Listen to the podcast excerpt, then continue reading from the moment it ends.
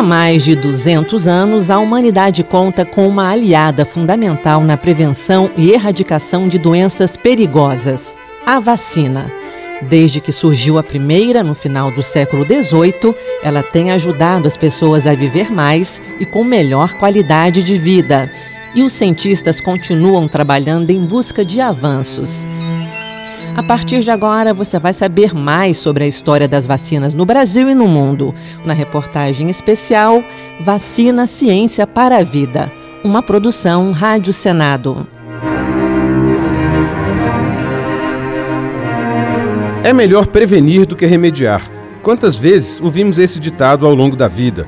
E se tem uma situação em que sabedoria popular e ciência se encontram em perfeita harmonia, é exatamente quando falamos sobre vacinação. Mas parece que ainda tem gente que não entendeu isso. Um dos maiores desafios apontados pela Organização Mundial de Saúde para este ano é, vejam só, o combate ao movimento anti-vacina, cujos defensores questionam a eficácia e a segurança dos produtos e por isso se recusam a se vacinar.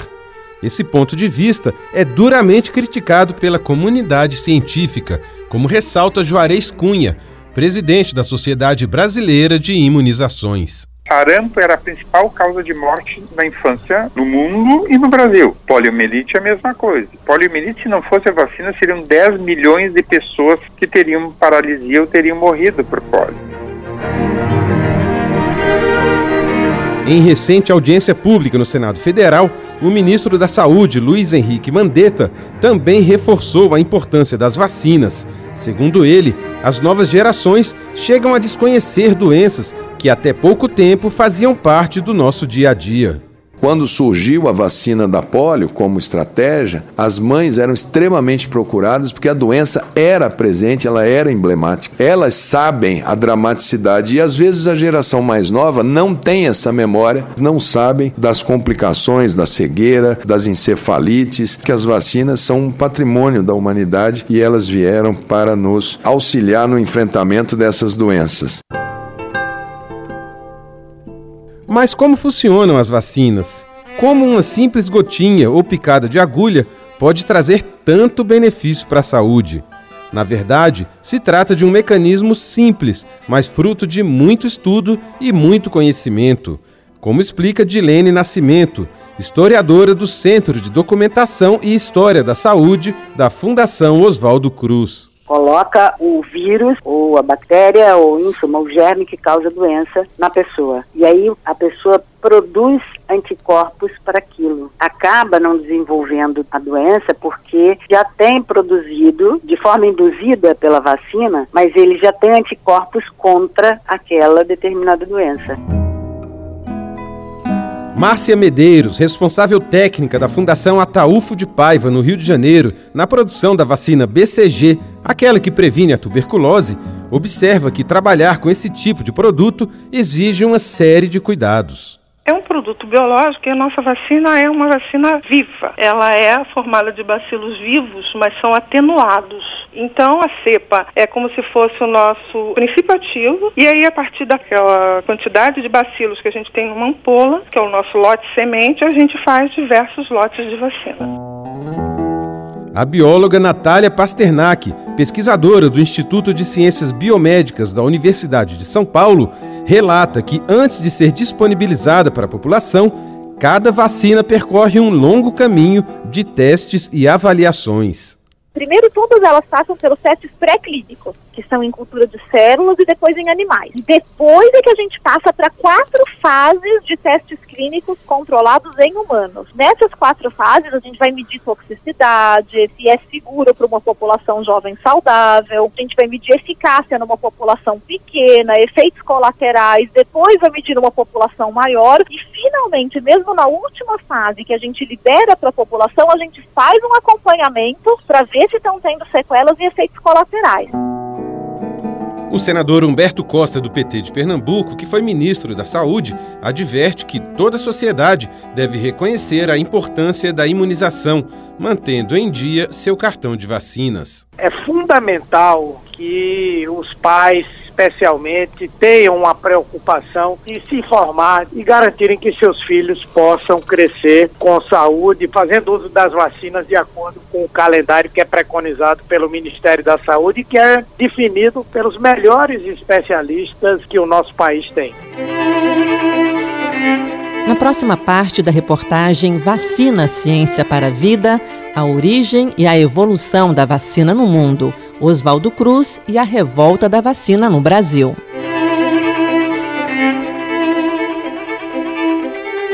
Você sabe onde e quando foi criada a primeira vacina no mundo? E aqui no Brasil, você sabia que já houve uma revolta da vacina? Confira agora na segunda parte da reportagem Vacina Ciência para a Vida.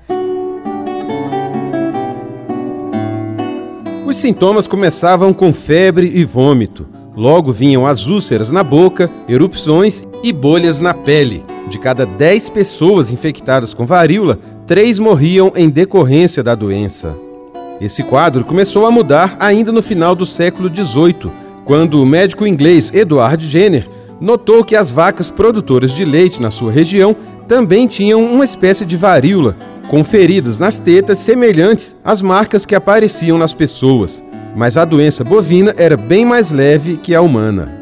Então ele decidiu fazer um experimento que acabou resultando na primeira vacina descoberta. Quem conta essa história é Dilene Nascimento, historiadora da Fundação Oswaldo Cruz. Observando que as pessoas que tinham contato com aquelas vacas acabavam não ficando doentes. Então, a técnica utilizada era de transferência daquele pus da vaca para os homens, depois dos próprios homens para os homens, até que chegou a vacina. A varíola foi erradicada no mundo. Após a bem-sucedida experiência de Edward Jenner, o avanço das vacinas se deu em ritmo acelerado. Durante o século XIX, surgiram as vacinas contra cachumba, rubéola, sarampo e difteria. Na França, Louis Pasteur, um dos pais da microbiologia, desenvolveu, entre outras, a vacina antirrábica. Em 1887, ele fundou o Instituto Pasteur, em Paris. E foi justamente no Instituto Pasteur que Oswaldo Cruz fez sua especialização em microbiologia e, quando voltou ao Rio de Janeiro, assumiu a Diretoria Geral de Saúde Pública. Sua missão: enfrentar três doenças que assolavam a então capital do país: peste bubônica, varíola e febre amarela. Como relata Ana Lúcia Girão, historiadora do Departamento de Arquivo e Documentação da Casa de Oswaldo Cruz peste bubônica ela é transmitida pela pulga do rato. Então, além de você ter o profilático e ter o soro, que era que fazia o tratamento, o Oswaldo Cruz também comprava os ratos, né? A ideia dele era exterminar ou diminuir a população de ratos. Só que aí as pessoas começaram a criar ratos para vender. Então, não deu muito certo, mas ele, de qualquer maneira, conseguiu combater a peste bubônica. A febre amarela, ele combatia fazendo isolamento de doente e combate aos focos de mosquito. E se instituiu no Código Sanitário a obrigatoriedade da vacinação contra a varíola. Naquele período, o Rio de Janeiro passava por uma profunda transformação urbana. Cortiços eram removidos do centro e a população protestava contra o processo de higienização social. Esse contexto de manifestações entrou para a história como a revolta da vacina. Deu resultado comum o meu exame de urina meu sangue 91% de hemoglobina. Um dos maiores nomes da música brasileira, Noel Rosa morreu jovem em 1937, aos 26 anos. Esse sambinha na voz de João Nogueira foi feito a partir de uma carta que Noel enviou ao Dr. Edgar, seu médico. O abraço que vai mandar seu amigo Noel. Naquele tempo, receber o diagnóstico de tuberculose era quase uma sentença de morte. A situação começou a mudar com o desenvolvimento da vacina BCG pelo Instituto Pasteur, ainda nos anos 1920. Aqui no Brasil, desde o início, o produto é feito pela Fundação Ataúfo de Paiva, que nasceu como Liga Brasileira contra a Tuberculose. Outra grande vitória da vacinação no século XX foi o controle e até a erradicação em alguns continentes da poliomielite. Quem não se lembra do Zé Gotinha? Ele foi o personagem principal das campanhas de vacinação em massa contra a polio e ajudou a virar o jogo a partir da década de 1980, como lembra Dilene Nascimento, historiadora da Fiocruz o Ministério da Saúde propôs dias nacionais de vacinação para vacinar todas as crianças brasileiras contra a poliomielite. E aí, de 80 para adiante, o número de casos de poliomielite caiu assim estrondosamente. Nós recebemos o certificado de erradicação da circulação do polivírus selvagem em 1994. Na próxima parte da reportagem Vacina Ciência para a Vida, Fake News, especialistas brasileiros rebatem o um movimento anti-vacina e garantem a segurança e eficácia da imunização. Quem tem medo de vacinação Tomar vacina é perigoso? Cuidado com as fake news. Nos últimos anos, um movimento conhecido como anti-vacina passou a divulgar textos e vídeos contestando a segurança e a eficácia das vacinas. Mas a comunidade científica garante: quem deixa de se vacinar coloca em risco sua própria saúde e a dos outros. Confira nesta terceira parte da reportagem Vacina Ciência para a Vida. Uma produção Rádio Senado. No último mês de março, o Ministério da Saúde anunciou que o Brasil deve perder o status de país livre de sarampo, doença altamente contagiosa causada por um vírus. O sarampo era responsável até a década de 1960 por mais de 2 milhões e meio de mortes a cada ano em todo o mundo. A chegada da vacina contra a doença fez esses números caírem substancialmente. Mas por que o Brasil se vê em pleno 2019 às voltas com um problema de saúde pública que parecia coisa do passado?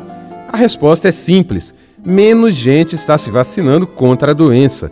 Juarez Cunha, presidente da Sociedade Brasileira de Imunizações, tem uma tese para explicar esse fato é, a falsa segurança da população, né? A partir do momento que tu não vê aquela doença, daí tu fica pensando, por que, que eu vou vacinar meu filho por uma doença que não existe no país ou eu não vejo? Isso é uma consequência do próprio sucesso das imunizações. Dados da Organização Pan-Americana de Saúde mostram que essa suposta sensação de segurança não se sustenta na realidade. Somente em 2017, 110 mil pessoas, a maioria delas crianças, morreram vítimas de sarampo no mundo.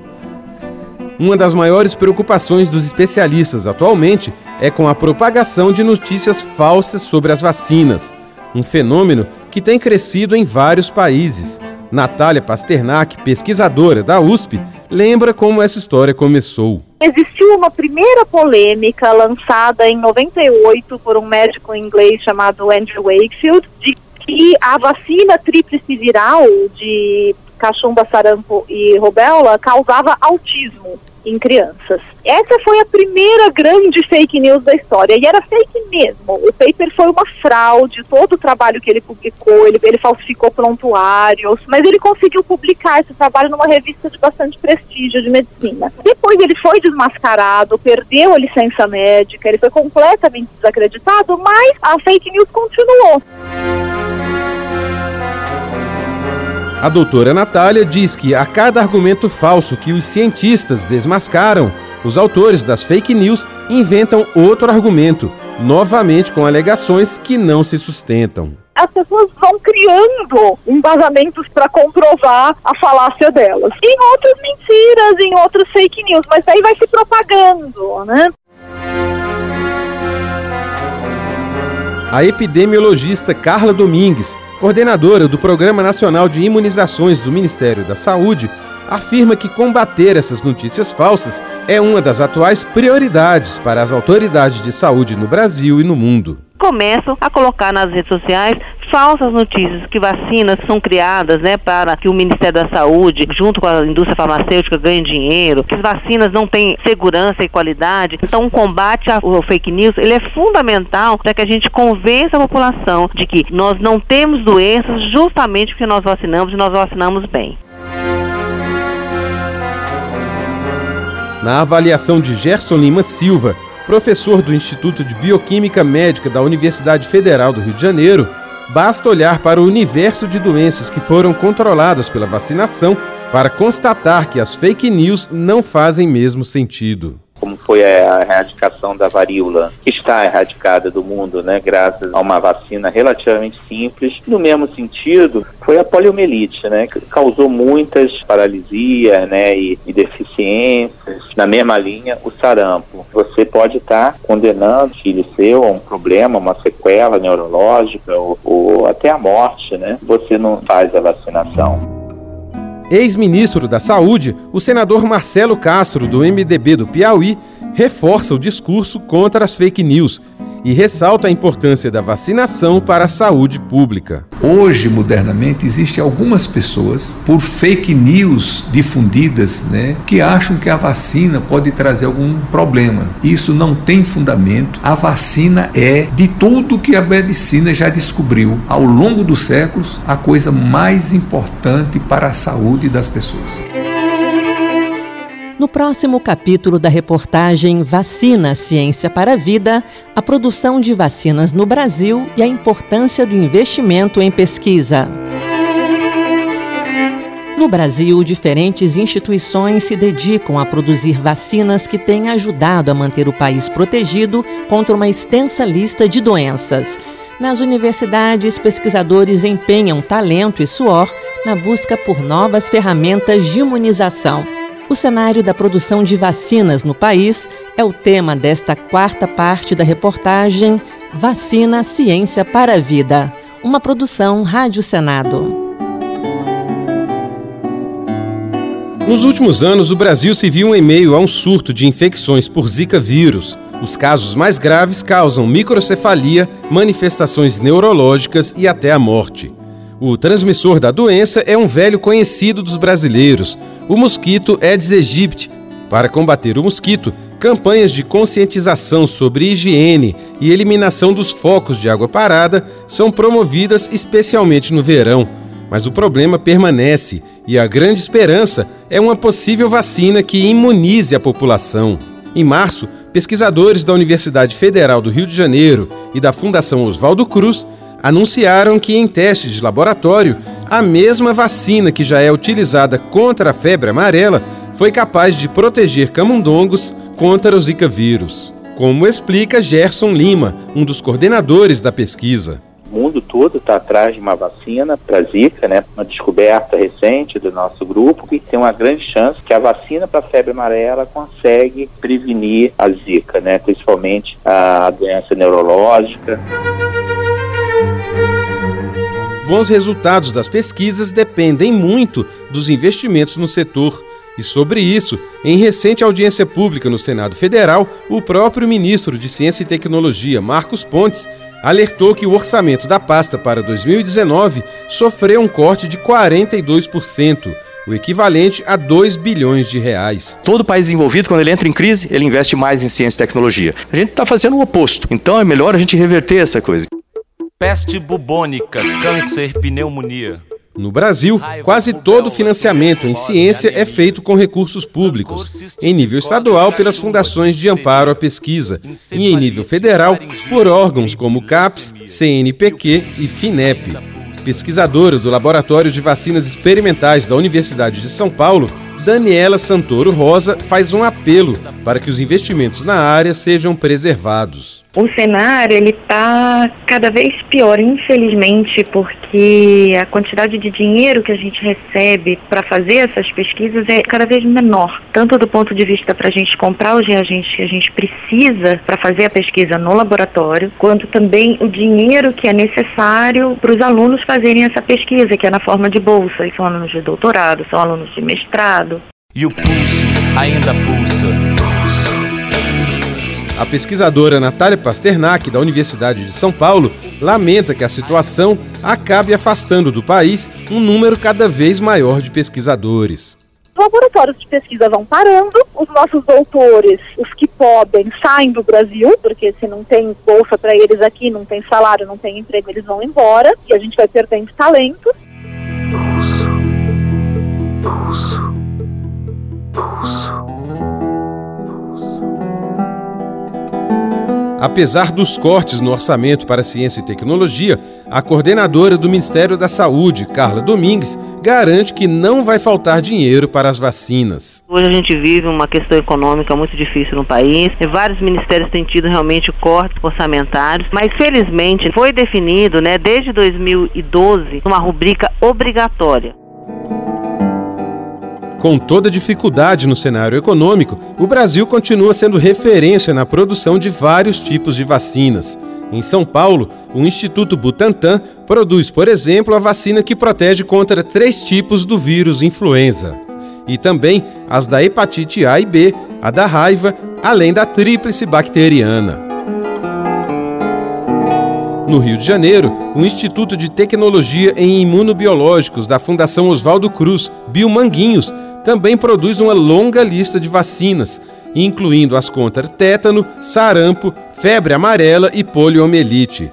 Também no Rio de Janeiro, a Fundação Ataúfo de Paiva é a produtora e fornecedora oficial da vacina BCG para o Ministério da Saúde, como salienta Márcia Medeiros, responsável técnica por essa produção. Temos a planta em São Cristóvão, uma produção muito bonita de se ver, pela complexidade e é a primeira vacina aplicada em bebê. As crianças recebem a BCG às vezes até na maternidade, a criança já sai vacinada. Na próxima parte da reportagem Vacina Ciência para a Vida, o calendário anual de vacinações. E o seu cartão de vacinas está em dia? Brasil tem um dos mais completos calendários de vacinação do mundo e o melhor, oferecido gratuitamente nos postos de saúde espalhados por todo o território nacional. Manter a caderneta de vacinação atualizada é a melhor forma de proteger a sua saúde e da sua família. Acompanhe agora a última parte da reportagem Vacina Ciência para a Vida, uma produção Rádio Senado.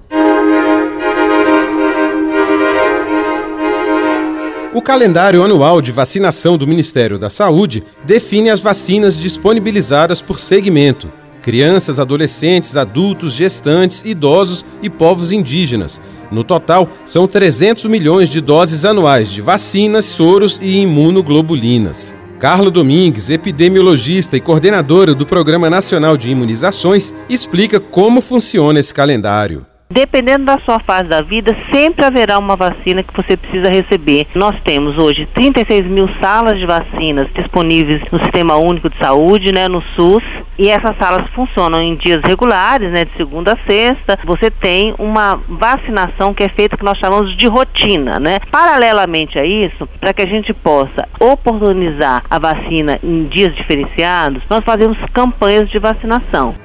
A primeira campanha anual é para vacinação contra a gripe. Ela acontece entre os meses de abril e maio.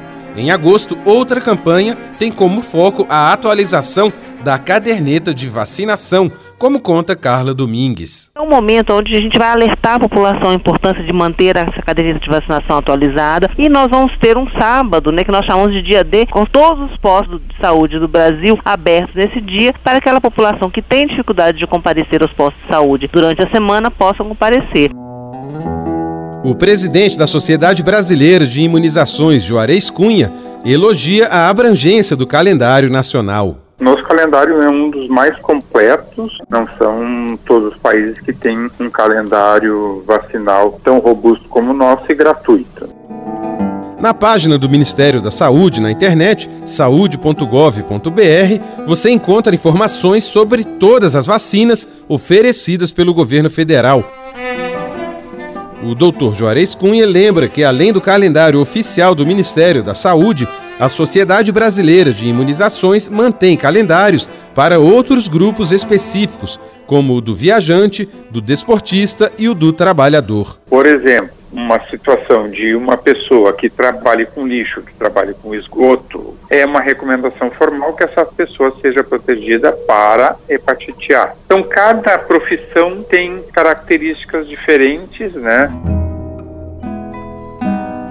A coordenadora Carla Domingues ressalta que, além de manter sempre atualizada, é imprescindível guardar com cuidado a caderneta de vacinação. Porque o profissional de saúde, à medida que você chega no centro de saúde ou no médico, principalmente as pessoas mais velhas, ele tem que olhar a sua vacinação infantil. Porque se você não foi vacinado todo o calendário disponível, então na fase adulta ou no adolescente, algumas vacinas poderão ser resgatadas. Se eu não tenho esse caderneta de vacinação, o que, que acontece? Eu vou ter que revacinar essa pessoa.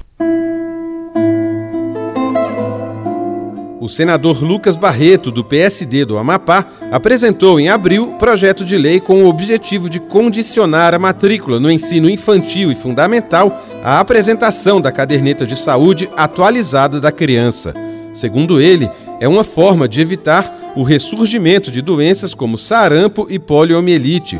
Lucas Barreto sugere que os alunos possam se vacinar na própria rede de ensino disponibilizar a vacinação das próprias escolas, sobretudo no período de matrícula ou de início das aulas. E não podemos cruzar os braços para as notícias que nos chegam, cientes que podem causar danos irreparáveis aos brasileiros, especialmente às nossas crianças.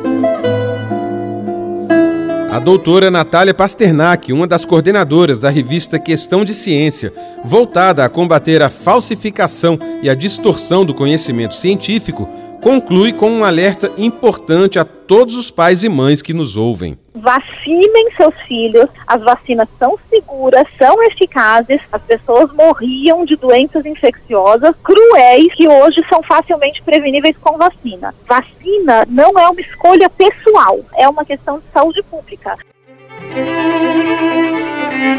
Você acompanhou a reportagem Vacina Ciência para a Vida, uma produção Rádio Senado.